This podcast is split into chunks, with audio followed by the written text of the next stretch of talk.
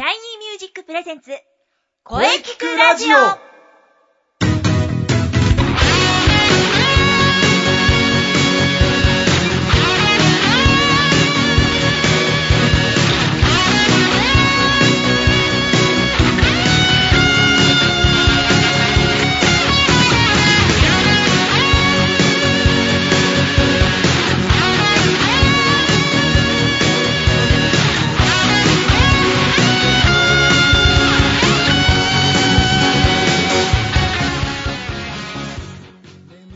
シャイニーミュージック presents 声キクラジオ第123回放送です。はい、えー、早いものでいよいよ9月に入りました。ね、まだまだ暑い日は続いていますが、まあ季節はね、確実に秋ですね。まあそして、えー、プロ野球はもういよいよ後半、ね、これからが勝負ですかね。まあそれは後でゆっくりでしょうか。はい、えー、今週もね、良い声について考えていきたいと思います。ボイストレーナーの斉藤慎也です。そして、ほいえー、杉ゆきちでございます。はい。9月ですか。はなんか秋ですね、もそうですね。う。少。し寂しい季節に、センチメンタルな感じになってしまいますけど。そうですね。まあでも、まだ暑い日は続いてますよ。うんまだね、夏ですよ、先生。そうですね。9月は夏です。9月は夏ですよ。はいあのー、野球続いてる間は夏ですよ。そうですね。野球、うん。暑い。プロ野球ですよ。そうですよ。セリーグ。グは意外に愛外混戦。そうですね。これからがですけど、正念場ですけどね。そうですね。はい。波乱の予感も。ねまあでも巨人が独走かと思ってたんですけどね。意外とそうでもなかったっていう。僕もね、もう7月ぐらいに巨人の優勝決まるかぐらいに思ってたんですけど。はい。まだ少し。意外とねそうですよね。意外となんかみ、ね、みんな、みんなかな？まあ、多くの球チームに、まだ可能性が。ね DNA も可能性が少しあうる。頑張れスワローズっていうことですね、これは。そうですね。スワローズだけ置いていかれない。ええええええ あんなん打線がいいのに。そうですね。打線すごいですよね。はいまあね、いよいよね、えー、セリーグどうなるのか。まあ、うんさて今日はですね、9月3日ということで、まずは何の日行きましょうかね。あ、はい。9月3日。9月3日は、あれですよ。はい。あの、ワンちゃん、世界の王さんのはい756号。おお、あの日ですね。そうですよ。9月3日はホームラン記念日ですよ。はい。ハンク・アーロンが持っていた世界最高記録を更新してですね、巨人の、えー王貞治選手がですね、はいはい。甲子園球場で通算756号ホームランを打ったのが、1977年、昭和52年の9月3日でございます。なるほど。。え、対ヤクルト戦、鈴木投手でしたね そうでしたね。キャッチャーは八重樫 えー、さん。八重樫かな。えーはい3回裏でしたね。そうでしたね。世界最高記録となる、えー通算868本のホームランを打っておりますよ。うん。ね。あの、張本さんがですね、斜めジャンプをした日です。これ、いいいいかもですね。9月3日は張本さんが斜めジャンプ。斜めジャンプを、した最高のジャン満面の笑顔で斜めジャンプを した日です。もうね、すごいですよね、あれ。あれすごいですすよ。ごいです。絵になりますね、あれ。あもう王さんが好きでたまらないんですね。あのジャンプね、本当に結構飛んでますからね。飛んでますよねビヨーンって。な斜めに飛んでます、ね。斜めに飛んでます。やったーって。本当にね、大好きなんです大ね。好きなんでしょうね、ワンちゃんのことが。はい、えー、まあね、9月の1週目がホームラン記念日とは、これはなんとも縁起がいいですね。縁起いいですね。はい本当に。では、縁起で行ってもいいでしょうか？そうですね。じゃあ、杉さん、もう行きましょう。もう行きましょうはい、早くね 行きましょう。そうです。では、皆様、お待たせいたしました。私、杉ゆきちがお届けいたします、今月の背番号伝説のコーナーおー、来ましたね。先月はね、宮和ちゃんも一緒に盛り上がりました。60咳払い分軽く超えました。えー、そうですね。8月は18のお話で大変盛り上がりましたね盛り上が。りましたね。宮ちゃんのため息も多かったと。相当多かったですいやいね。やいやいやいやいやいや、うん背番号18だからしょうがないですよね。そうですね。はい。で、先月は18でした。はい。今月は9月ですから、うん9についてはい。お勉強していきましょう。はい今日も行きますよ。バックスクリーン最上段へフルスイングで。うん。王さんのましょう。ええええフルスイング。王さんのフルスイングというか、張本さんのジャンプには 負けますけれども、ね、頑張っていきましょはい。背番号9ですね。う。はい。去年は確かあの、キャプテン、そうですね。国母選手のお話で盛り上がりましたけど、そうでしたね。まあ、でも Q についてはね、うん。昨年いっぱい、あの、お話ししましたので、はい。と言いますと？と言いますと、はい、今日は、この流れで背番号19についてお勉強しましょう。先月は18、そして今月は19。19ですよ。18はね、もうピッチャーの背番号エースナンバー。でしたね。まあでも19もまたある意味エースナンバー。そうです。マー君がね、18から19に変わりました。ああ、変わりました。そして我がジャイアンツの菅野も19です。お 菅野の前が上原。そうなんですよ。菅野の前ね。が今もレッドソックス19で、世界の上原の。そうですね。上原もすごいですよね。えまあ19といえばね、阪神の藤浪、中日の吉ー、見。ああ、いいピッチャーが揃ってる、やっぱり。そうです。19もやはりエースナンバーですね。エースナンバーですよ。えでも、一人だけキャッチャーがいるんですよ。え。ノムさんですね。ああ、ノムさんです。一人だけ キャッチャー。ノムさんだけですよね。キャッチャーで。19って珍しいですよね、キャッチャーで。珍しいですよね。はいなるほど。ということは、じゃあ、ノムさんの話でいきますか。まあ、ノムさんは鳥ですよ。うん。まあ、ノムさんだけでもかなりありますよ、これ。そうですね。いきますね。覚悟しておいてください。じゃあ今日は、もう上原とノムさんに絞りましょう。まあ、そうなんですけれども、もう一人、ここへ加えていただきたいんですが、はい。我がスワローズの左のエース。お、石川ですね。そうです。石川も19ですからね。あー、なるほど。では、石川のお話からいきますね。はいはい。石川正則選手はですね、うんなんと秋田県出身なんですね。はい。交渉が167センチなんですよ。非常に小柄な。非常に、ピッチャーなかなか、あの、東海第4のピッチャーぐらいですかね。最近の。そうです。あの人も160な、100あの人、168って言ってましたね。じゃあ、あの人の方がでかいです。1センチ。ほとんど。変わらない。でももう、あの、野球選手のこの、交渉っていうのはよくわかんないですからね。なるほど。もしかしたら165とかなんじゃないかっていう。もうちょっと低いかもしれない。えー小さな巨人ですよ。うん小さな巨人。まさに、小さな巨人といったキャッチフレーズが用いられてますけどね。なるほど。秋田市立秋田商業高等学校ではエースとして、第79回全国高等学校野球選手権大会に出場しているんですね。え1回戦の対、えー島根県立浜田高等学校戦ではですね、あの和田剛、投げ合いを制してですね、関東勝利を挙げたんですね和。田に投げ勝ったんですね。なんと、あの、世界の。続く2回戦の対沖縄県、えー立、えー浦添商業高等学校戦ではですね、関東するも8失点を許してですね、チームは敗退してしまうんですね。ね。えー1998年に青山学院大学、おう、すごいですね、におー進学。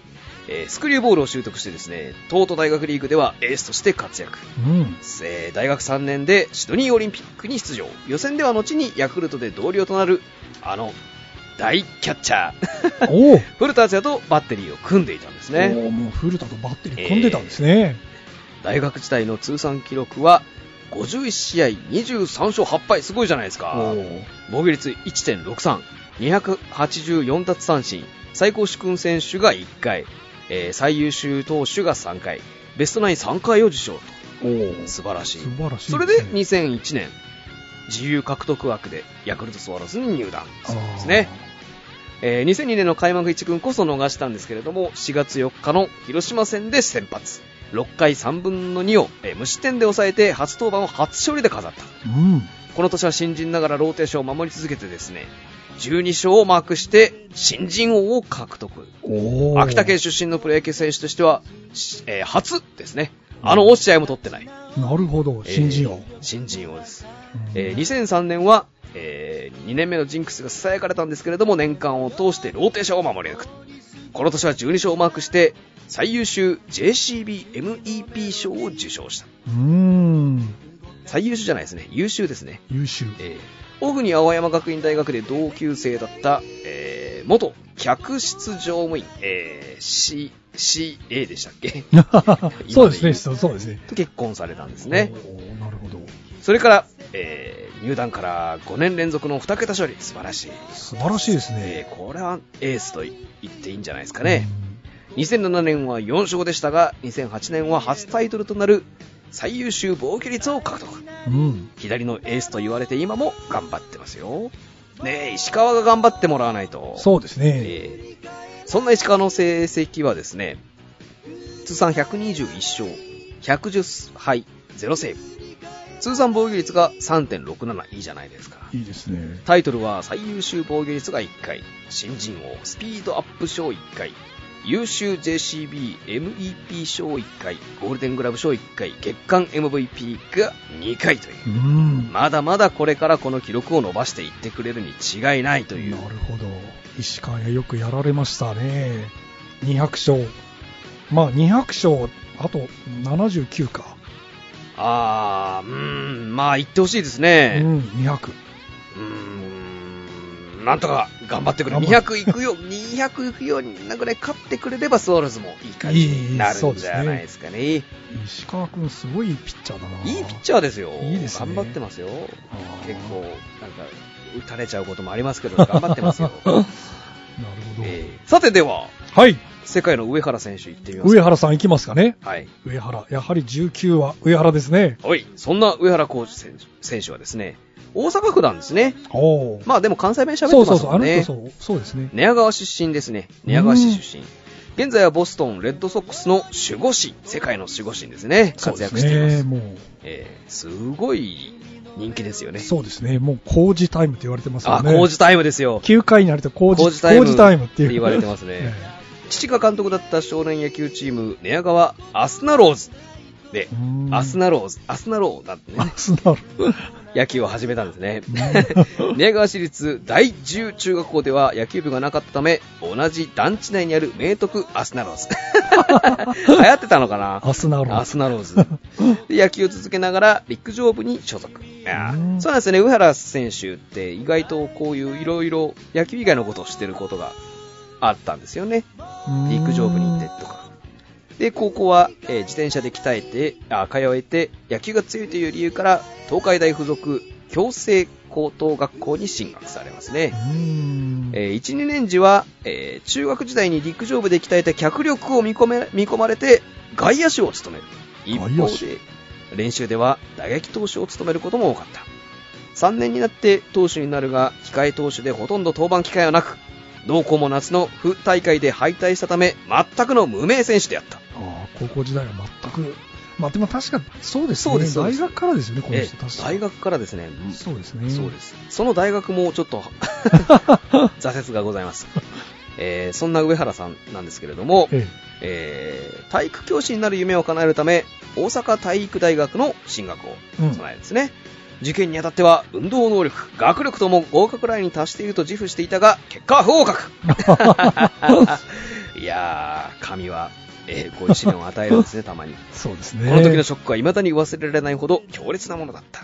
うんそれから、浪人して、もう一度受験することを決意。一般だったんですね、だから。そうなんですええまあ無名だったんですね。まあそうですね。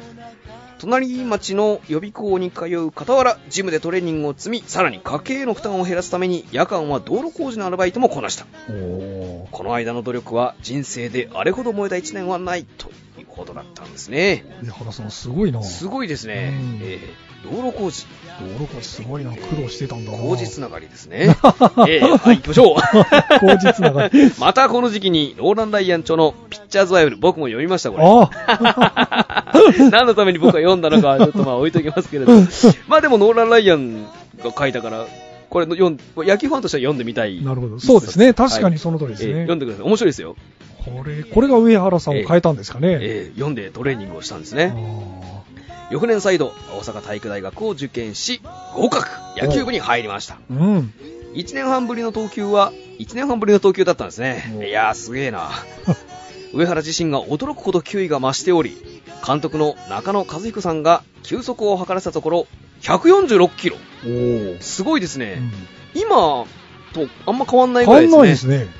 この頃培われたんですね。ね。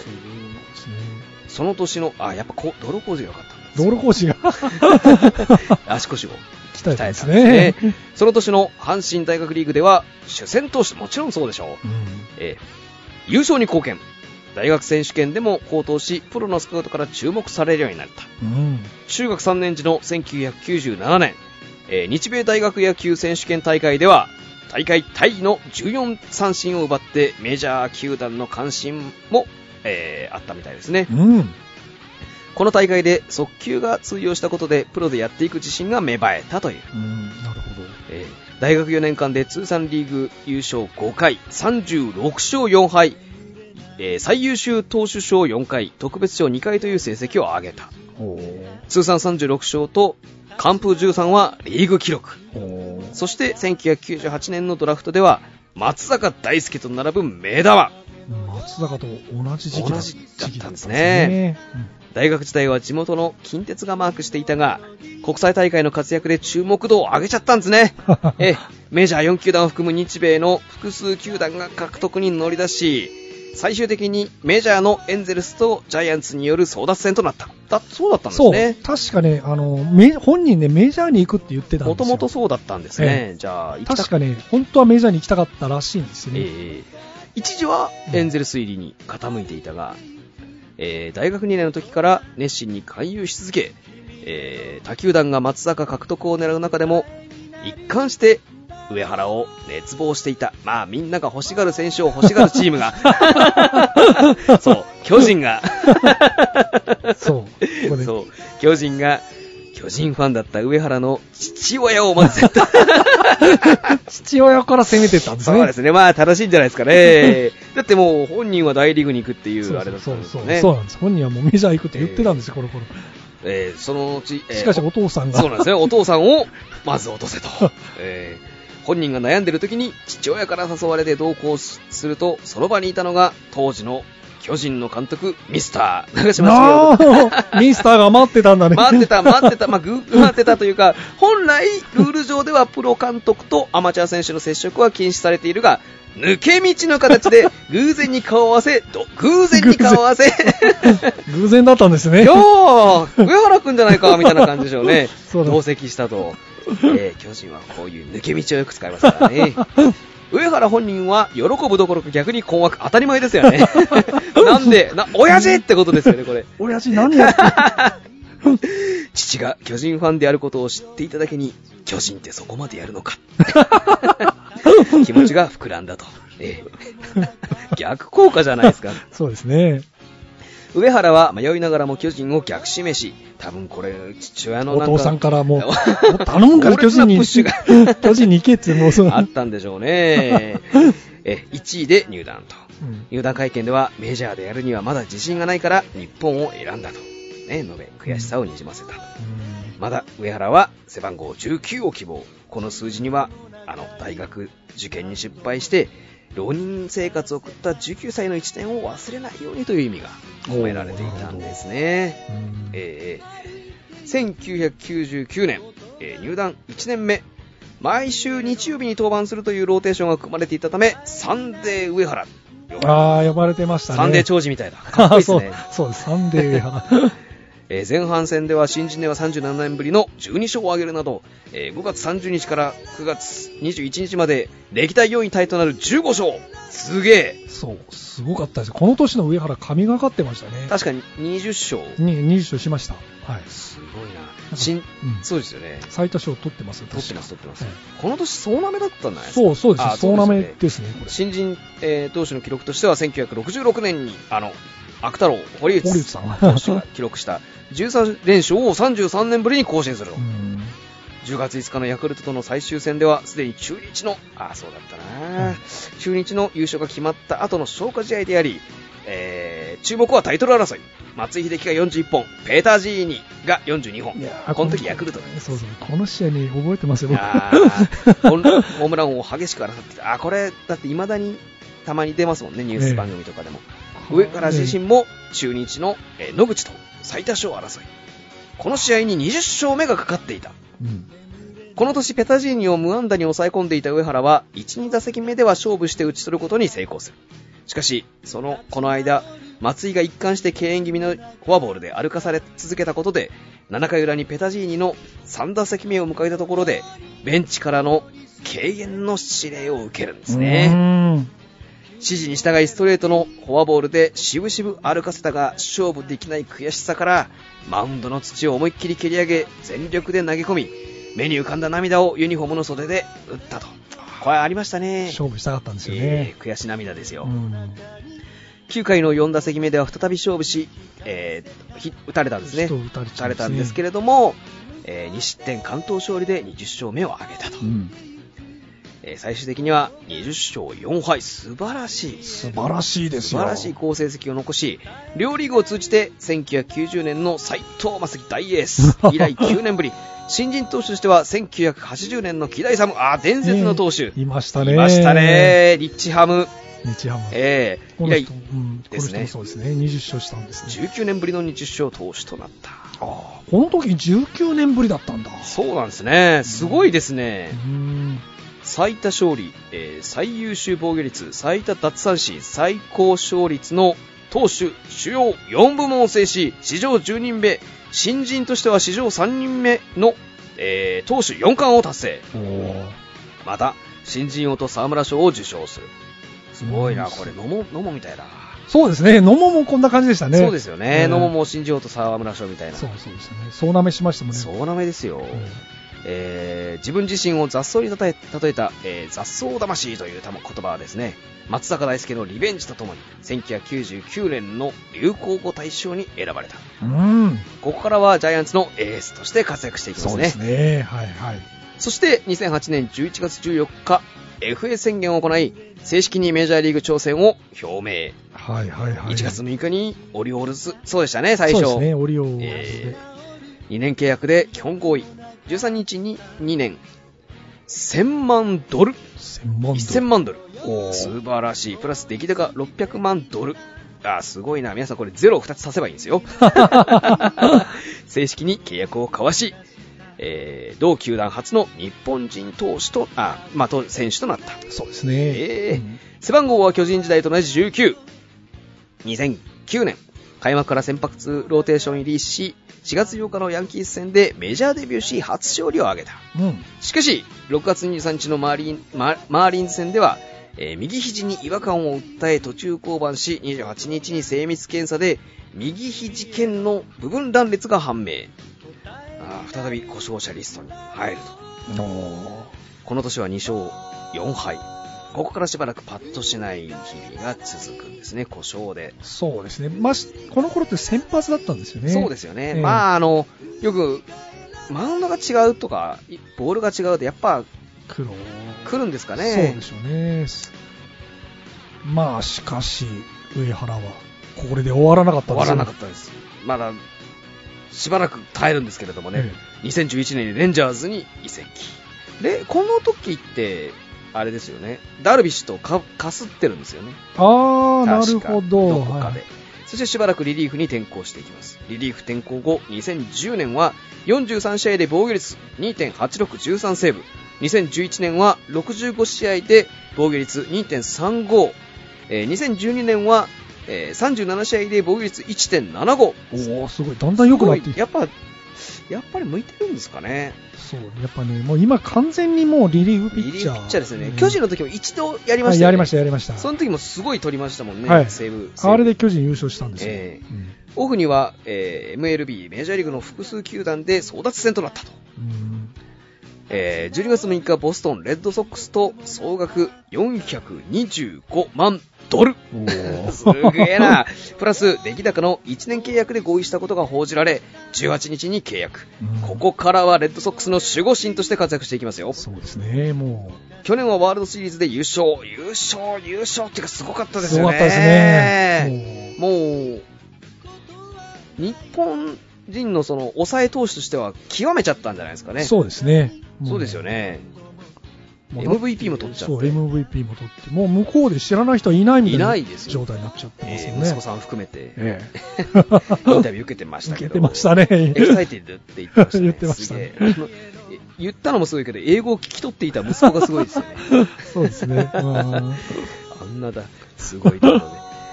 お父さんは全く日本語で そうそうそうなんです。喋れない。喋れない。もう子供すごいな。で、今年はオールスターゲームにも出場しましたねあ。ーダルビッシュと出てましたね。いや、素晴らしい活躍ですよ。まだまだこれやってくれそう。うんまだまだいけそうですね。そんな上原選手はですね、日米通算121勝、えー72敗、68セーブ、防御率は日本では通算3.01、メジャーで2.42、すげえ。メジャーの方がいいんですね。すごいですね。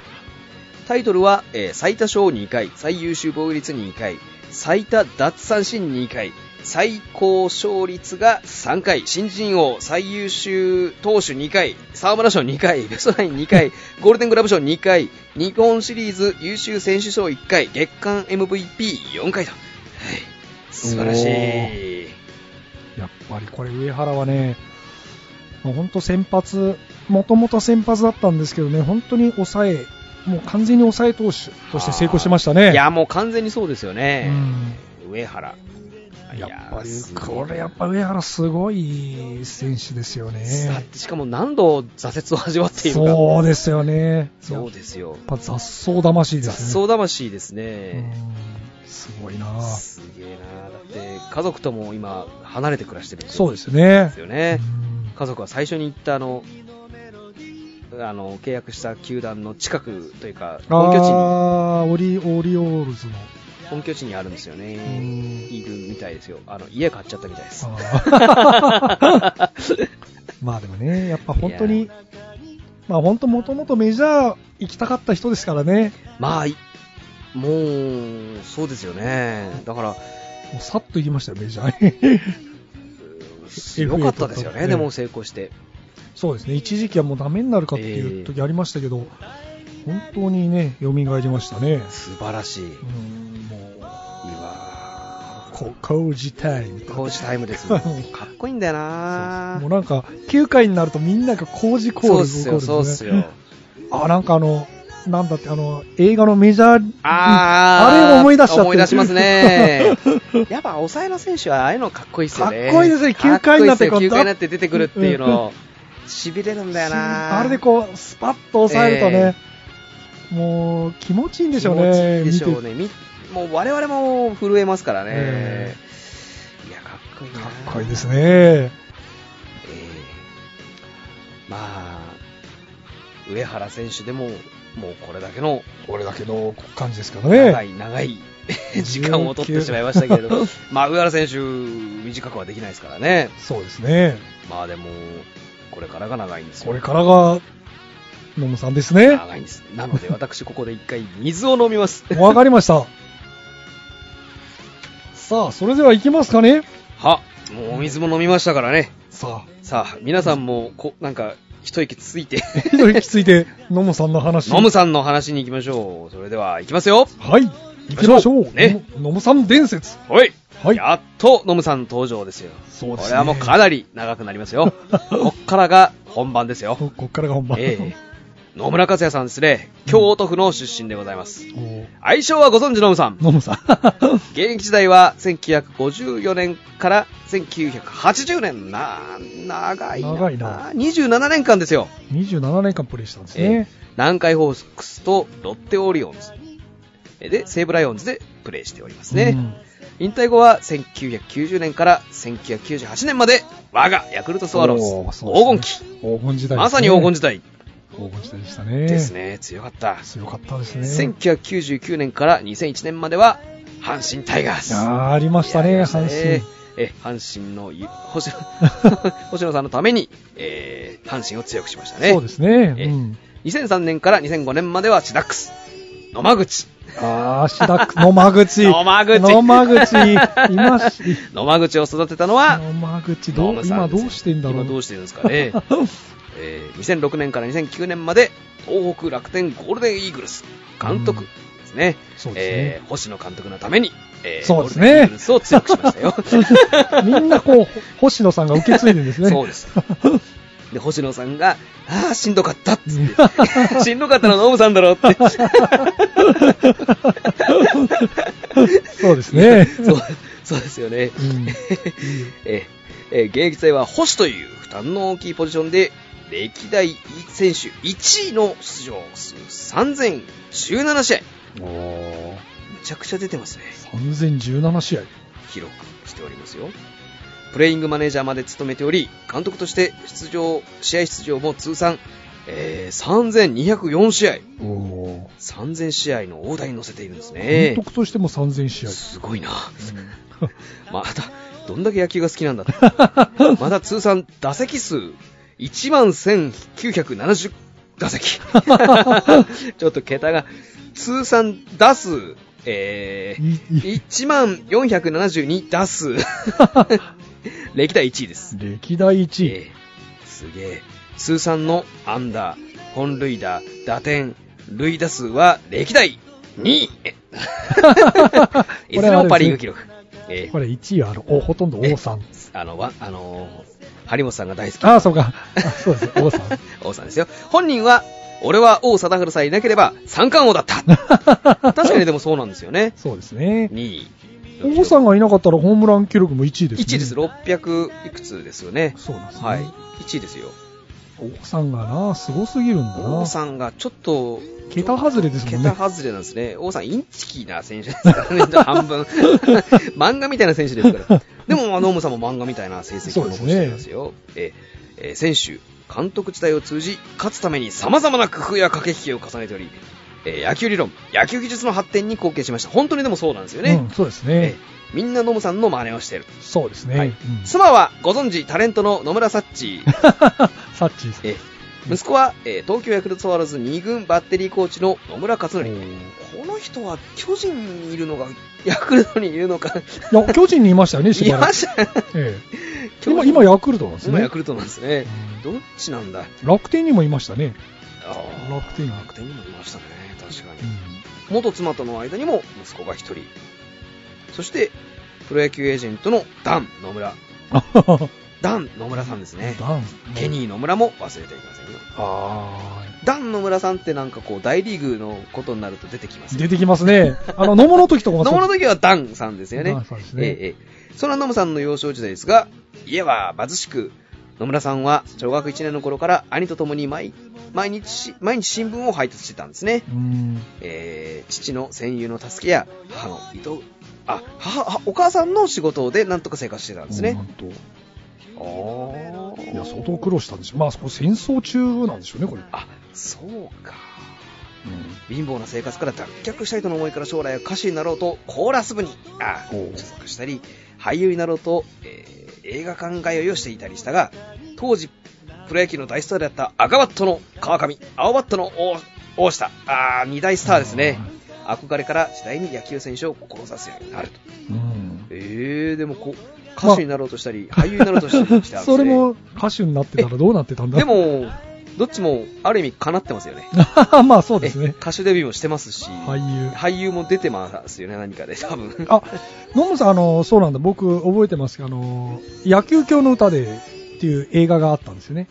実写版ですか？実写版で。あ水原勇気の。あれに出てますか？出てますよ。あ、あーじゃあ、あれ、本人役で出てますよ。あの、野村さんが、野村さんが出てます。本、ああいうので本人役よくたで、ね。水水原勇気と勝負するんですよ。おで何や、シュートも投げるんだとかって、なんか、ちゃんとセリフもあるんですよ。なるほど。そこら辺もあれですね、やっぱり、こう、長島の王にも負けてないんですね。ぜひ、あの、野球教の歌の野球教の歌、実写版野村さん出てますから。ええあと、かあの歌詞は、俺の花だよ、月見草で。えデビュー、デビューもしてるんですね。やっておりますので、うんえーまあまあ野球に戻りましょうか。えーそう。赤バット、川上、青バットの大下の、あに憧れて、えー次第に野球選手を志すようになりますよ。中学2年の時野球部に入り次第に周囲から注目される。中学卒業後は働くように母からそりゃそうだ言われるが、兄が大学受験を断念する。あ取り計らいにより、えー野村さんは、えー京都府立、みえー宮山、えー峰山高等学校に進学ですうね。ん。お兄さんがやってくれたんですね。なるほど。えーその後内緒で野球部に入部したことがバレ、母にバレてですね、えー退部するように言われるが、顧問の取り計らいにより続けさせてもらう。貧しくバットも買えないため、えーしあう海の水を一升瓶に入れて持ち帰り素振りをしていた。すごいですね。すごいな海水用ですよ。すごいなぁ。野球部は大変弱く、配分を検討されており、野村さんも全くの無名選手。ああ、なんか19ってなんかそんな感じなんですか、無名だったんですね。無名だったんですね。う んえー卒業後の進路は、顧問がプロ野球団のえー監督に手当たり次第に推薦状を送り、えー南海監督、鶴岡、あー、鶴岡さんです。鶴岡さんね伝説の監督ですね。そうですね。返事をくれたんですね。うん1954年南海に、契約金ゼロのテスト生として入団。そうなんです。うんさっきまでの上原さんの景気の話とは全く違いますね。そう、野村さんもテスト生です、ね。テスト生ですね。じゃあもう、なんか、入れて、やったっていう、あれですね。そうですえね。ー先生の、のおかげで入れてもらったみたいな。そう、そうですね。うん。野村さんは巨人の大ファンであったが、巨人は、えーこの時は藤尾投手っていう、あ、藤尾捕手っていう方がいらっしゃったんですね。えー活躍していたため断念。えー、投手層が薄く、高齢化していた南海なら一軍のレギュラーになりやすいと考えたんですね。うんこうしたたか。考えてたんですえねー。まあ、必死ですよ。うんまあでも本当は巨人ファンなんですね。本当は巨人ファンです。そういう本も出してますね。あ当時の南海は、えー鶴岡監督のもと、えー毎年優勝争いを繰り広げて強かったですね。ーそうですね。ええもう、なんか黄金時代ですよね。黄金時代ですよねなんかシーズン当初は、えー出場機会がなく、代打で初打席は三振。結局1年目は9試合で11打数無安打。シーズンオフにマネージャーに呼び出され、戦力外通告を受けてしまうんですね。あここでこんなことになったら、いろんなクイックだ、なんだ。ーここで、ここでね、野球やめてたら、変わってましたね。野球の発展は少し遅れてたんじゃないですか。そうですね。えー秋季キャンプ中に正捕手が交通事故。2番手捕手が、えー高橋ユニオンズ。高橋ユニオンズ。なんか、俺、名前でしか聞いたことない ところですね。すトレードされたんですね。3番手捕手までが怪我をした。捕手不足となり残留。おー危ねえ。危ねえ。運があるんですね。運がありますね、えもしここでクビになるようなら生きていけません。南海電鉄に飛び込んで、えー自殺しますと、えー自殺しますと辛抱強く交渉、辛抱強くっていうかなんか脅しですよね、これ完全担当マネージャーに、お前のような奴は初めてだが、若いうちなら人生はやり直せる。お前は活躍できないんだぞ。俺の目は確かだ。言われてしまったんですね。それだけだ、それだけあんまり期待されてなかったんですね。まあ、まあそうでしょうね。えー苦言を言われつつもなんとか残ったと語っていました。うんしかし、肩が弱かったため、えー、秋季キャンプで一塁、あ、ファーストへのコンバートを祝ってされるんですね。うん当時の一塁、でも当時一塁はせ球界を代表する飯田徳次選手を務めていたんですね。うんこのままではレギュラーにはなれないと考えた野村さんは、す砂を詰めた一生日。一生日に何かを詰めたがる。海だ、海の水から今度は砂に変えたんです会話なんですね。えーテニスボール、握力計、鉄アレなどを使って筋肉を、筋力を鍛え、遠投で肩を強化した。このような努力が実り、2年目は1軍出場なこそなかったものの、2軍で打率2位の記録、成績を残します。そしてシーズンオフの秋季キャンプで、保守に再コンバートされるんですね。ここの時代、よかったですよ。えー危ないところだった。危ない、危なかったですね。いやー頑張ってよ、頑張ってくれてよかった。この時代、まっすぐに球を投げられないことを先輩に指摘され、まっすぐ投げられなかったんだ。大丈夫か？その原因が、ろくにボールの握り方も知らないことであった。大丈夫かしら、トムさん？し もうボールの握り方知らなかったんですいやまあでもそういう時代だったんでしょうそうでね。しょうね。えー、ことだったんですねう。んえー考えることの重要性を知った。ボールの握り方を俺は知らないのかと。うんえー考えなきゃいかんと。えー知ったんですね。また、遠投は体全体で投げるという先輩の言葉を、体全体を鍛えればいいと解釈しですね。考えたんですね。あ当時はまだタブー視されていたウェイトトレーニングのを始めたんですねあー、ちょっと良かったですね。えーこういう経験から指導者となってからは、プレースタイルなどについて考えることの重要さを口を酸っぱくして説いていると。うんえーそうですよ。考えないとなんかまた砂を一生日に砂を詰めたりしますからね。3年目の1956年ハワイ春春えー春のキャンプでですね。ええ一軍に抜擢されてですね以降正捕手に定着と。おおこっからですね。こっからですよ。打撃不振だった頃テッド・ウィリアムスの著バッティングの科学に出会いですね。その中で投手は球種によりモーションの時に癖を見せるという一言がですね。これをきっかけに投手の癖を研究するようになった。うん。ありましたね。テッド・ウィリアムス確か4割打者でしたっけ？ああ、そうでしたね。はい。それ以来、えー打撃力が格段に向上したがどうしてもあの鉄腕稲尾和久だけは攻略できず。そりゃだって神様だもの。神様ですもんね。野村さんは16ミリカメラで稲尾さんを撮影し研究したこのことが後に野村さんが本人が確立する ID 野球の基礎となったんですね。カメラで撮影するっていうのもこれは、初めてじゃないですかね、もしかしたら。野村さんが、とにかく、いろいろ先にやってたんですね。やってたんですね。1957年に山内。あーすごいバッターですね。でそして山、えー、中西太白。並みいるスラッガーを抑え、本塁打王のタイトルを獲得するんです。以降、毎年のようにタイトルを獲得し、南海の黄金時代を支える。南海は1959年、1961年、1964年、1965年、1966年にリーグ優勝。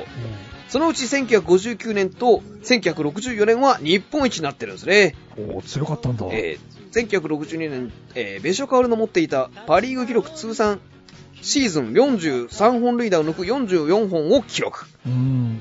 えー、1963年には、おーこの人も素晴らすごいバッター、小鶴さんですね、誠さん。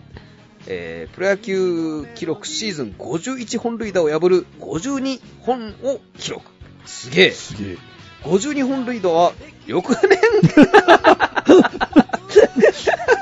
翌年破られちゃうんですね。あ翌年破られちゃうんですね。誰だろうあ、あ王さんですね。だって、野村さん、ことごとく王さんにに破られてでも翌年じゃなくてもいいじゃないかっていう。翌年巨人の王貞治が55本打ったことにより、プロ野球記録としては更新されてしまうんですね。うんその後、まあ、この王さんの記録はパリーグ記録、あ、えっ、と、パリーグ記録としては2001年にターフィーローズが55本打って更新するまで長く残ってたんですね。うんえー王さんの55本は記録長く持ってました長かったね。翌年ってことはなかったですね。翌 翌年じゃないですよね。びっくりしましたね。いや、わし、あだって、小鶴さんっていうのはすごいバッターだったんですよね。和製ディマジオとかって言われて。素晴らしかったですよ。その記録をわしが抜いたと。52本抜いてしもうたと。そして、そして翌年抜かれた。しかも、上積みされて、55本。なんてこった。でも、キャッチャーとして50本以上打った方選手はですね、大リーグを含めても、野村さんだけですよ。あー大丈夫ですよ。キャッチャー、まあ、キャッチャーですからね、キャ。ッチャーでキ50本以上ってすごいですャッね。チャーとしてこんだけのね、記録残してる人もいないですよいね。ないですよ。うんええで、西鉄の中西、豊田。あー、すげえなえーしえー毎日の山内、えー、タミヤ健次郎、榎本。あー、すごい。榎本さんってのはすごいですよね。すごいですね。ええまあ、長くなるから、つ行きましょう。あ、そして東映の、ハリーですよ。はい有本勲です。斜めジャンプの。えー斜めジャンプの、そして、あ、月に向かって打ての大杉和夫選手ですね。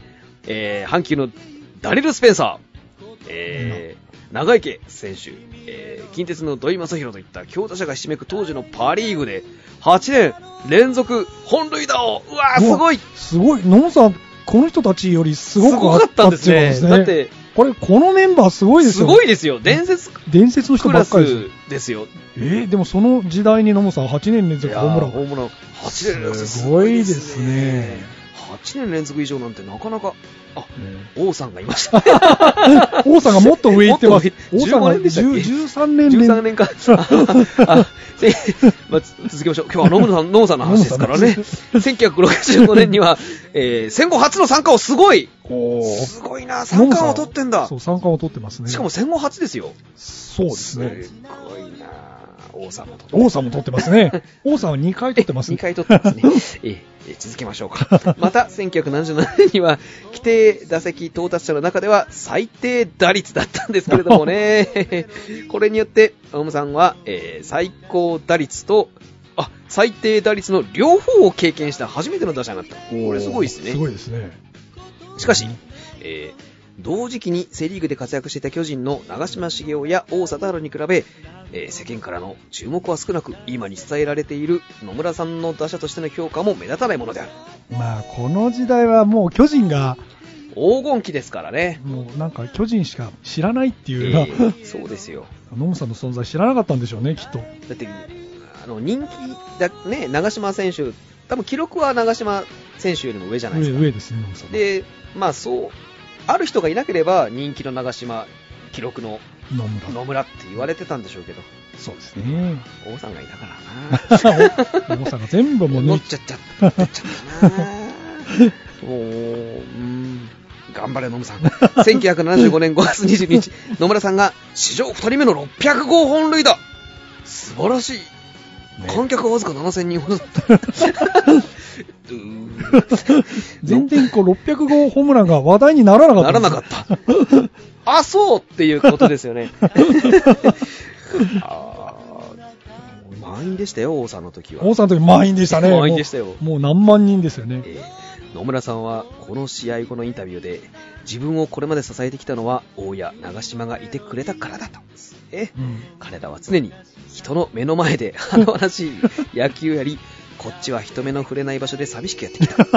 悔しい思いもしたが、花の中にだってひまわりもあれば、人目につかないところでひっそりと咲く月見草もあるところで、それ以後、月見草が野村さんの代名詞となりましたね。ああ、そうですね。えーまあでもこれで歌手にもデビューできたそうですね。俺の花だよ、月見草です。よろしければ。えー打撃部門で多くの記録を残したが、年間最多本塁打の記録を更新した翌年の1960年に王さんに更新され、50本、55本でね、1973年に通算本塁打記録の記録を約2週間の攻防の末、王さんに、1978年には一晩のうちに、一晩のうちに、通算最多打点を王さんに抜かれた。抜かれた。通算最多安打を、今度はハリー、張本勲に破られるという経験もしていると。全部破られちゃった、破られたんですね。いやいや、大丈夫、大丈夫。大丈夫ですよ。王さんは何が大丈夫なんだろう。王さんは1973年、えー以降の、えーオールスター戦で野村さんがマスクをかぶった試合では、なんと27打数1安打0本塁打と抑え込まれていたんですね。まあもう何かを感じますね。執念ですね。執念ですね。うんはい。また、足は遅い方だって、遅い方とかじゃないですね。遅い。遅い 通算117盗塁。すごいです。癖を見抜いていたんですね。うんあの福本さんだって癖を見抜いていたからこそそうそうそうですねで。すね。え、そのうち、ホームスチールが7回あったんですね。3投は2回。すごいじゃないですか。すごい。野村さん、ホームシールやったんだ。ああ、この時のキャッチャーは怖かったでしょうね。すごいな。おい、野村が走ってきたぞって。ドスドスドスドスドスドス。パスボールとかしたんじゃないかな。あ、そうかもしれませんね。わわわわって。野村さんすごいな。すごいな。すごい。ホームスチール7回、7回とか、やらないですからね。やらないですね。えー野村さんがプロ生活を始めた当時、星野地位は打者としての役割を求められないばかりか、大柄でミットの薄い部分でキャッチングをして大きな音を出すことで、投手の気分を良くさせる程度にしか求められてない。まあ、壁みたいなもんですよね。だからまあまあそうですね。勝ったらほあの投手がすごかっそうですね。もう、あの、森さんもそうでしたもんた。ね。まあ、森さんもそうですよね。うんまあ、二人が仲良くなるわけだ。そうですね。現在とは比べ物にならないほど低いものだった。うんその中で野村さんはスコアの研究を重ねる過程で、スコアの研究をリードに生かすことで、効率よく打者を抑えることを研究するようになっていったんですね。星として守備についた時には、相手打者に囁くことで、うん、集中力を奪うことを得意とした。囁き天術ですね。うん、有名ですね。有名ですね。達川さんに受け継がれていきますよ。えー野村さんの囁き戦術は1950年代、同当時、同リーグで活躍していた西鉄の日比野さんって方がいらっしゃったんですね。日比野さんがやってた。参考して始まった。あうん、やられたんでしょうね、きっと。やられたんでしょう。当当初は、次は頭に行くで、とか、今度こそ頭だぞ、とか、当たったら痛いだろうな、などといった 直接的な脅しであったため、当時ライバルだった阪急の、おー、西本さん。西本さん、名将西本。監督が、先に野村にぶつけろと。ああ、ああ、わかりやすい 指令を出したんですね。その後、えー、鶴岡さんと西本さんの会談、空中戦ですね。監督とし、えー、空中戦会談が持たれたため、脅しはやめたと。えーえーよかったな。次は、えー相手打者の私生活などについて囁き、えー集中力を乱す方向に、えー変更されますね。えー東京であれば銀座、大阪であれば北新地といった繁華街行くんですあね。野村さん行ったって。高級クラブへ行って、その店のホステスから常連客として、えー姿を見せるライバル選手の情報を仕入れていたと。あえーーこの囁き戦術は多くの選手に影響を与え、えー有名選手を中心に様々なエピソードを残している。うんただし、この戦術が全く通じない選手も存在したんですよ。うん。王さんは、王さんなんですね。王さんはバッターボックスに入るまでの雑談には応じたものの、優しいな。いざ、話してたんだ。いざ投手と構えると、えー集中して全く話を聞かなかった。いやー、すごい精神力だったんですねそう。でしょうね。ギュンとこう、あ、もう、集中してしまったんですね。ね。どうも、あ、そうかそうか、つって、ギュンいや、すごい。そしてもう一人、ミスター、ミスター長嶋選手はですね、えー野村さんのつぶやきに、よく知ってるねどこで聞いたの？違う話に持ちかけたり、噛み合わない話を返したりするなど、全くささやきが通じず、挙句の果てには本塁打を打たれた。よく知ってるね、バカーンみたいな。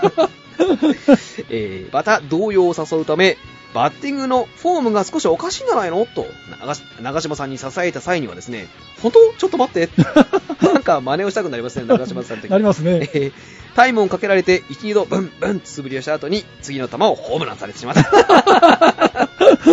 ホームインした際に長嶋さんから教えてくれてありがとうこれは悔しかっただろうな。いや、唖然とすんのかも。ノムさんは唖然としたという。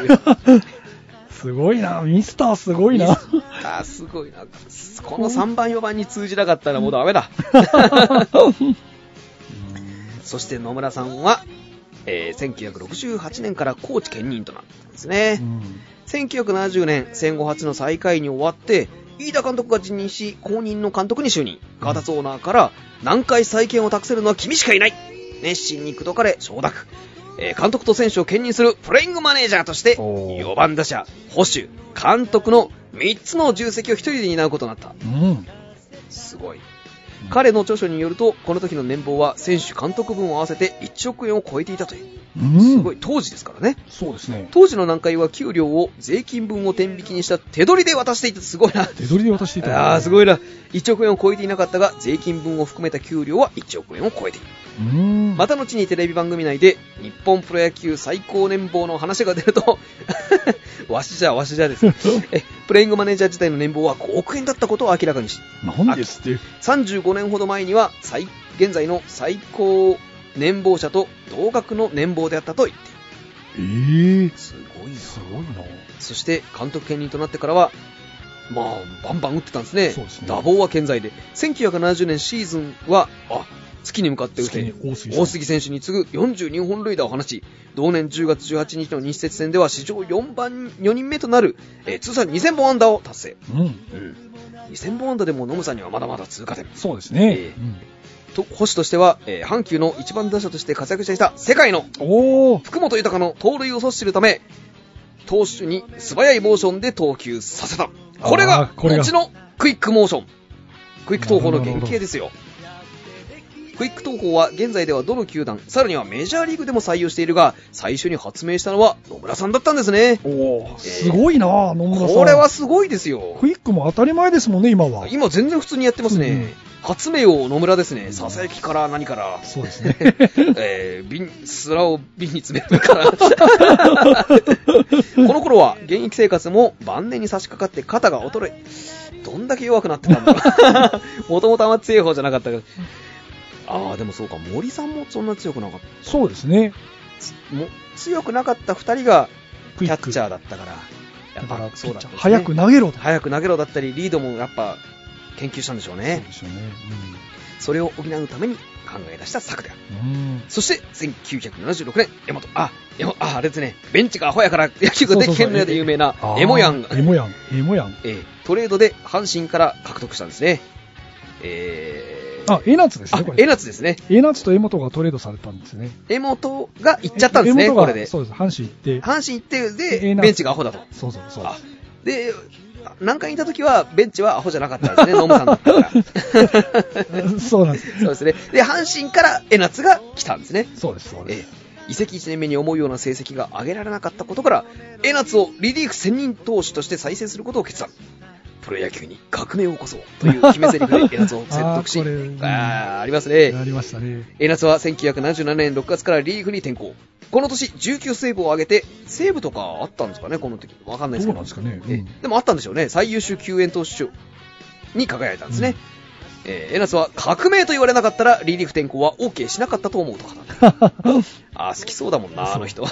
狼とか革命とか。そういうことは好きそうですもんね。こいつ、こういう、あ、やっぱ人間のそういう気持ちも見抜いていらっしゃったんですね。さすがノムさんさすがノムさん。うん。ええ。エナツのこの活躍がリリーフの役割の重要性を球界に認識させてですね、先発中継ぎ抑えというピッチャーの分業を本格的に普及させるきっかけとなった。これもノムさんだったんですねこれもノムさんですよ、分業制。すごい。もう今当たり前ですけどね。今当たり前ですけどね。うんすげえな、クイック。メジャーだってもう、いや、普通にやってますよ。100球で変えますね。それこそ、上原選手の、そうですね。えー、ありましたから。いや、すごいな、クイック。クイック。うん本当にノムさんは野球界を変えたんですね。そうですね、ピッチャー分業制そうですね。ですね。これも、さで、ささやき戦術。ささやき戦術。海水を瓶に詰める。すごい発明王だなすごいな1977年9月28日に事件が起きてしまうんですよ、あでも。これは僕覚えてますね。僕は知らないですね。シーズン終了まで、え 2, 試合を残して野村さんは南海を解任されてしまう。うん。当時まだ愛人関係にあった。現夫人のサッチー、サチオさんのチーム、選手への口出し、および度重なる公私混同が理由だとか。わからないですけどね。うん。サッチーなら、あいやいやいやまあまあやめときましょう。えーそしてロッテへ選手として移籍。当時の監督は金田さんだったね。わしが、わしがわしがの。え、この二人うまくいくのかな？うまくいいかなかったんですよ、確か。1年で自由契約。絶対本当だ、一年で、そして、しかし、しかし一年で自由契約。そりゃそうだよ。合わないんですよ。合わないですよ、絶対。わしが投げる、わしが投げるですから。えー、1979年、えー、根本監督率いる西武へ移籍。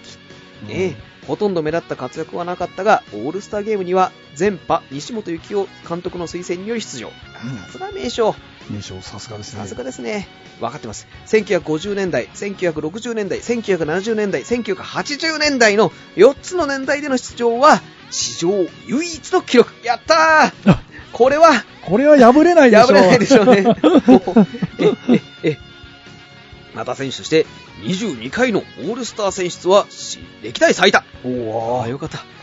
22回出るってことは、22年やらややらないとだ。ダメですから。そうですね。ええこのうち1957年からな1977年まで21年連続でファン、ファンですよ、ファン投票選出されておる。お、人気あったんですね、ノムさんさあ、まあでも、大体セリーグとパリーグを選ぶじゃないですか。ああ、そうか。ええキャッチャーノムさんって書いちゃうんですね。書いちゃいますよ。ノムさん、やっぱダントツだったんじゃないですかねう、んパリーグでは。なるほど。ええファン投票選出回数、連続選出回数、ともに王さんと並ぶ歴代最多記録となっておりますよ。およかった。おー、ノムさん。抜かされてないですよ。抜かれてない。ええ同年8月 1, 日に、えー前人未到の3000試合、素晴らしい。これは王さんより上、上ですね。えー達成します。同年11月15日に引退を表明。えー実動すげえ26年、45歳だった。最後の本塁打は4月29日の対阪急戦で放ったもので、この時45歳1ヶ月、岩本選手の持つ、えー最年長本塁打記録45歳5ヶ月に4ヶ月及びませんでした。残念だった。えー残念でしたね。でしたね。そんな選手時代の通算成績ですよ。通算成績。3017試合出場は日本記録。えー1万1970打席も日本記録。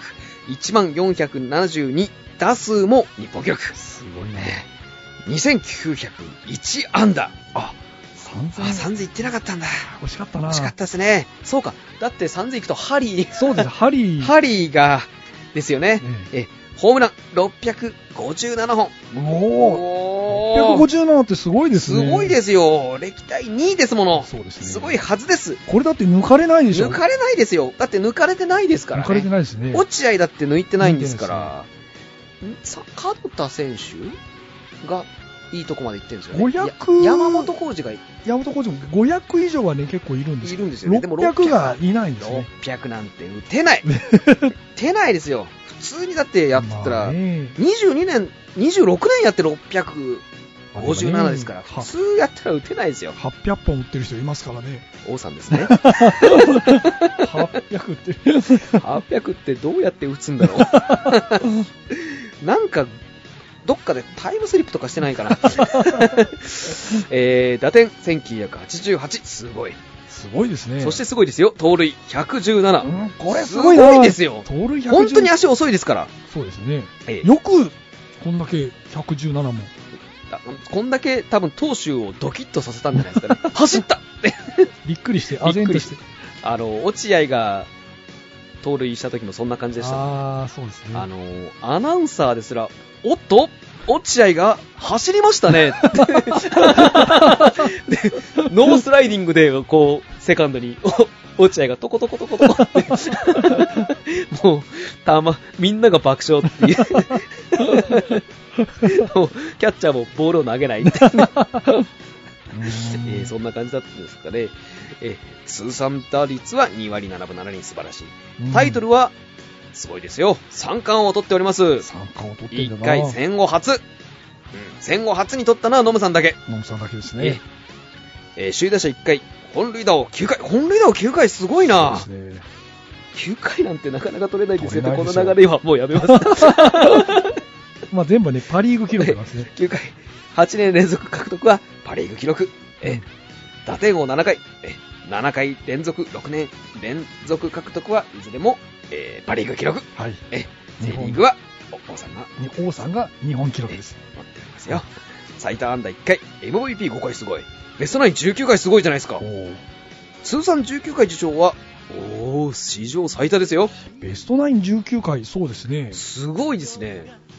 19回ですよ。19回。い未だにいましたか？王さん、あー、覚えてないな。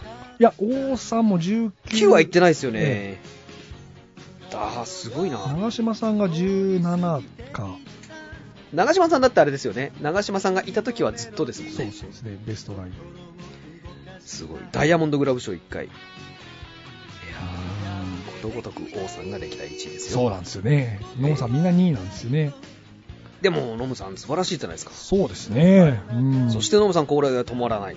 うん。1989年の秋、野村の野球解説、あ、野村スコープとかのやつですね。そう、ノムさん、解説としてもね、評価高かったですよね。いやー、そうですよ。だって、ここに投げる、ここに投げるがズバズバ当たっていくっていう。ノムさんの解説はそう面白いんですよね。えーそれを評価していたヤクルトの相馬和夫、えー球団社長から監督就任の要請を受ける。1990年データを重視するという意味の ID 野球。おーいや ID 野インポータントデータですね。ID 野球。ID 野球。かけてチームの改革を図る。ここからヤクルトの黄金時代が始まりますよ。そうですね。それはまた 別の日にお話ししますけど、まあまあ、少し、あの、どんな記録だったか、どんな黄金時代だったか、1990年に、えー、あ、阪神とのですよね、あの、混戦を制して亀山のスライディングで、セリーグ優勝。1993年、セリーグ連覇、日本一。連覇したんですね。いやー、この年の、まあ、やめとくか。神がかってましたね。いやー、神がかってますよ、この。もう、いや、本当強かったな、本当に。もう、本当にね、もう日、本シリーズを見るのが楽しかったあですね。西武との西武とのこの2年連続。ね素晴らしい時代を築いてくれましたよ。そして1999年から阪神、うん2002年からシダックス、2005年から楽天の監督として活躍されました。うんほんとみんな大好き。ノムさんですそうですねね。みんな大好きのもさん。いやー、長長かったですね。だってまあ、たしょうがないですよ。実動26年。野村さん長いっすよ。監督としても素晴らしいです素晴らしいですよ。だって、優勝させてるんですよ。だって何回優勝させてますよね。ヤクルト優勝させてますよね。で、事実上阪神、楽天も優勝させ阪てる。神と楽天もそうですね。野村さんが基盤基盤築いてますからね。完全にそうですよね。そうですね。そうですすごいなぁ。でもなんか選手としてもこんだけ記録残してるって。いや、だってもう、なくてはならない人ですよ。今の野球界に。革命を起こしましたもんね。革命を起こしましたよ。うん俺と一緒に革命を起こさないか。え ー自分も革命を起こしっぱなしですね。うん。革命いいですね。いいですね。俺の花だよ、月見草。よろしければ。聞 い聞いてみようかな。はい、野茂さんね。うん。さあ、じゃあ一応9月は19。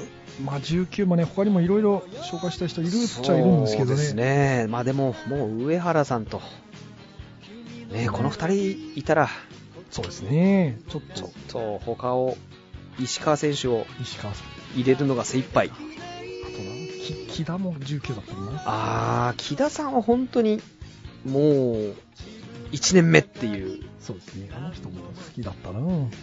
すごいなまあじゃあね、えー、まあ来月は10月あー10。10月は、あっぱれのハリー。ハリー。去年、ハリーの、去年はハリーの。去年のハリーの斜めジャンプで盛り上がりましたよね。10はでも、10はい、もうでも、10でもいいですけど、この流れでいくと、20ですか ?20。20いいんじゃないですかね、でも。20はあれですか？もう、あの、伊藤でしょ？うああ、ね。いいですね。見ました僕 YouTube で伊藤のススライダー。伊藤のスライダー、あれ、ピンポン玉みたいに曲がってきますからね。あれをね、もう、面白いように空振りくるくる回るんくるくる回る。あれ、いいバッターです手出ますよ。えーその、見てて。手を出してるバッターもいいバッターですからね、みんな。あれ、あ、これはだからなんか書いてありましたね。これは打てないって。打てないです。解説者が言ってましたね。これは打てませんね。打てないです。この球があれば十分ですね。つって、水のあたりが言ってたんじゃないですかね。わかんないですけど。誰かあれね、まっすぐ、速いまっすぐとあのスライダー、高速スライダーですからね。あの人のスライダーがこ高速スライダー。だってまっすぐの軌道でスッといくんですよねそうです。。だから何でしたっけ？なんか紹介しましたけど、本当のスライダーを投げてた人。あ稲尾さんと伊藤と誰かでしたよね。あ。まあでも先生、ガリクソンもいますよ。ガリクソン。20。20も結構いますよ。いますね。うん。あとまた10だと、阿部、阿部、駒田とか、駒田、満塁を。23。貞岡。貞岡も20ですよね。佐渡岡お前、洋服は買ったのか？お前のリーチにいわゆる、そのリーチに合うのが、あれ、大笑いしましたよね。もう伝説のえ洋服はいいぞとか。妖怪ぞ。洋また、ミスターの話になっちゃいますそう。ですね。また長くなって。長くなってきましたね。まあね、うん、結局長くなってきてしまいました。そうですね。はい。まあ、野球の話はつきませんからね。まあ、宮ちゃんまあね、そうですよでも皆さん、あれですよ。だいぶ分かってきましたよ。分かってきましたね、宮ちゃんも。一時に比べれば。そうですね。ええさて、さあ、ペナントはどうなるんだろうなどうなん。ですかね。はい。まあ、あの、このままお話を続けたいのですが、この続きゲストコーナーは CM の後にいろいろとお話ししていきましょう。もうかなり話してしまいましたが、そうですねよろしくお願いいたします。はい。それでは CM どうぞ。どうぞ。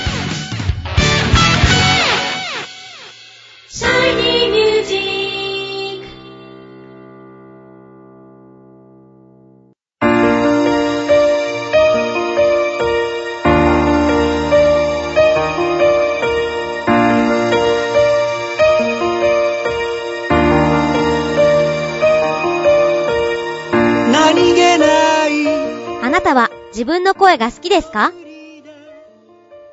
あなたの眠っている本当の声を目覚めさせましょう。充実の60分、マンツーマンボイストレーニング。シャイニーミュージック。まずは体験レッスンをお試しください。お問い合わせは03-3208-2367 03 03-3208-2367ホームページは shinymusic.com まで。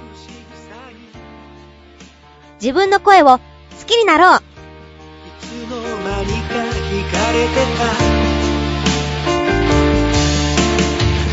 あどけない症状の瞳が輝いて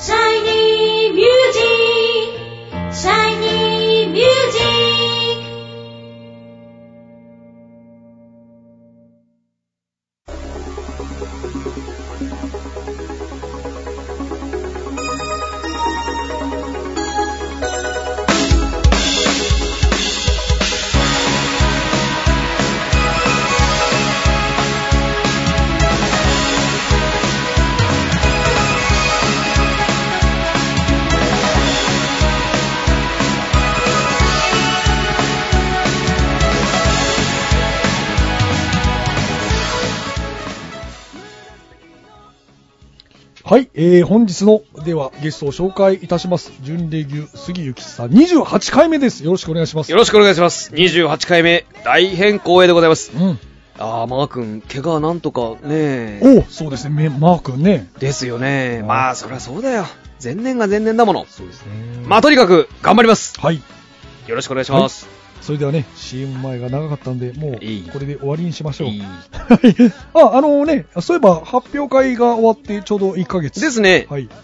まあね、来年の発表会がね、4月12日です。はい。もうこちらに向かってね、トレーニングやしておりますよね。っておりますよ。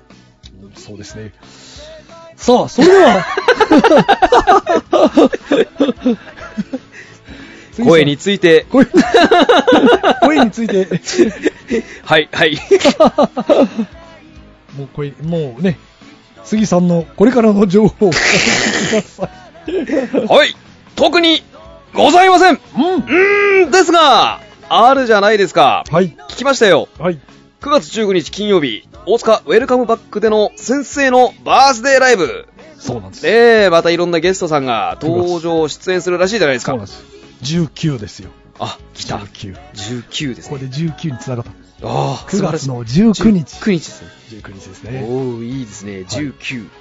そうだ。えそのあたりはこの後にまたお話しいたします。えはい。あとは、インスペがまたある。うん、なるらしいですね。ですね。うんうんまあ、そこは中西先生にお願いして、そして、シャイニーミュージック20回公演。19の後20。20、あ、やっぱ20なのかな20ですね。来週20ですかね。いい番号ですよ、20は。伊藤智人。うーん。伊藤の話も長くなりそうです。いやいや、僕は語りたいですね。まあ、あの、20回公演、こちらは、えー、2015年、えー4月12日日曜日に中野芸能小劇場で。そうですね。これも楽しみですね。そうですね。はい。いや、本当にいろいろありがとうございました。あこちらこそ来月10月。はい、10、10。10ですが20になるかもしれない。はい20か。うーん。はい。それでは、杉ゆきちさんでした。はい。えー、次、10、10か20でお会いしましょ10か20う。え、来月に。それでは、次、ゆきちでございました。あどうもありがとうございました。りがとうございまし。た。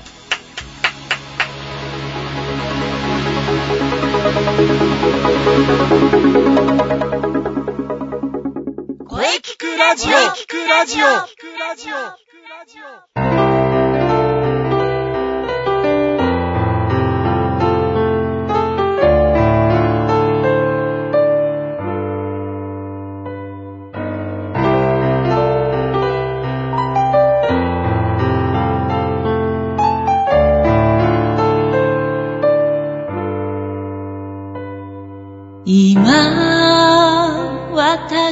はい、えー、お疲れ様でした。お疲れ様でしたゲ。スト、えー、元気ないっぱい杉ゆきちさんでした。はい。えー、また結局、まあ、長くなってしまいましたね。これからはまあね、気をつけていきますんで、よろしくお願いします。はい、お疲れ様でした。もう、準レギュというか、もうなんというか、野球の話ばっかり。杉さんの、かっこ野球のかっこ閉じるお話、大変貴重でしたね。さて、この声聞くラジオでは皆様からのお便りをお待ちしています。はい。メールは、声聞くラジオアットマーク、シャイニー -music.main.jp まで、k-o-e-k-i-k-u-r-a-d-i-o アットマーク、shiny-music.main.jp まで、ブログとツイッターもぜひチェックしてくださいね。はい。ぜひはいチェックしてくださいね。お願いします。はい。えー、第123回目の放送いかがでしたか？はい。これからもですね、えーいろんな角度からはい。声について、うん。声について、声ですからね。野球じゃないですからね。はい、えー声です。声について考えていきたいと思っております。はい。次回は、えー9月10日あ水曜日、午後2時からの配信予定です。はい。えー次回もですね、素晴らしいゲストをお迎えしております。お、お、おはい、えー本当に久しぶりのお客様ですよ。はい、楽しみですね。はい。それでは、最後に先生から告知をどうぞ。はい、えーとですね、はい。えー先ほどね、えー杉さんも宣伝して、えーくれましたけども、はい。はい、えー9月19日のね、大塚ウェルカムバックでのね、私のバースデーライブのお話え、あるんですが、ちょっと時間が気になってきたので、来週詳しく、あの、お話ししたいと思います。はい、えー、それでは、じゃあ、中西さんの告知をどうぞ。そうですね。えー、もう、あの、はい、えー、まあ、というか、インスペ夏祭りがね、土曜日と日曜日ね、はい。えー、終わったばっかりですよね。本当にお疲れ様でした。はい。本当中西さんもお疲れ様でした。ありがとうございます。いえいえ、こちらこそね、ありがとうございました。はい。次回についてやはり、えー、ブログとツイッターチェックですかね。はい。ぜひ、ブログ、ツイッターチェックしてください。よろしくお願いします。いよいよ秋の本公演ですかね。そうですね。うん。はい。エントリーも、あの、お待ちしておりますので、はい。まずは、ブログとツイッターのチェックですよ。よろしくお願いします。うん、今から楽しみですよ。はい。そうですよ。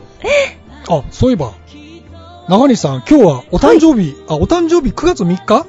あ、あ、ってことは、そうです。今日がじゃあバースデーじゃないですか。はい、そうなんですよ。おめでとうございますありがとうございますこれからも一緒に声聞くラジオを盛り上げていきましょう。あ ありがとうございます。そうですよ。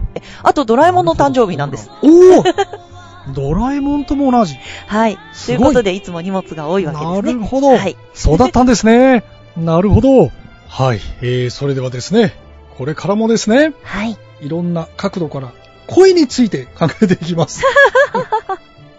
声ですからね。はい野球じゃないですからね。はい。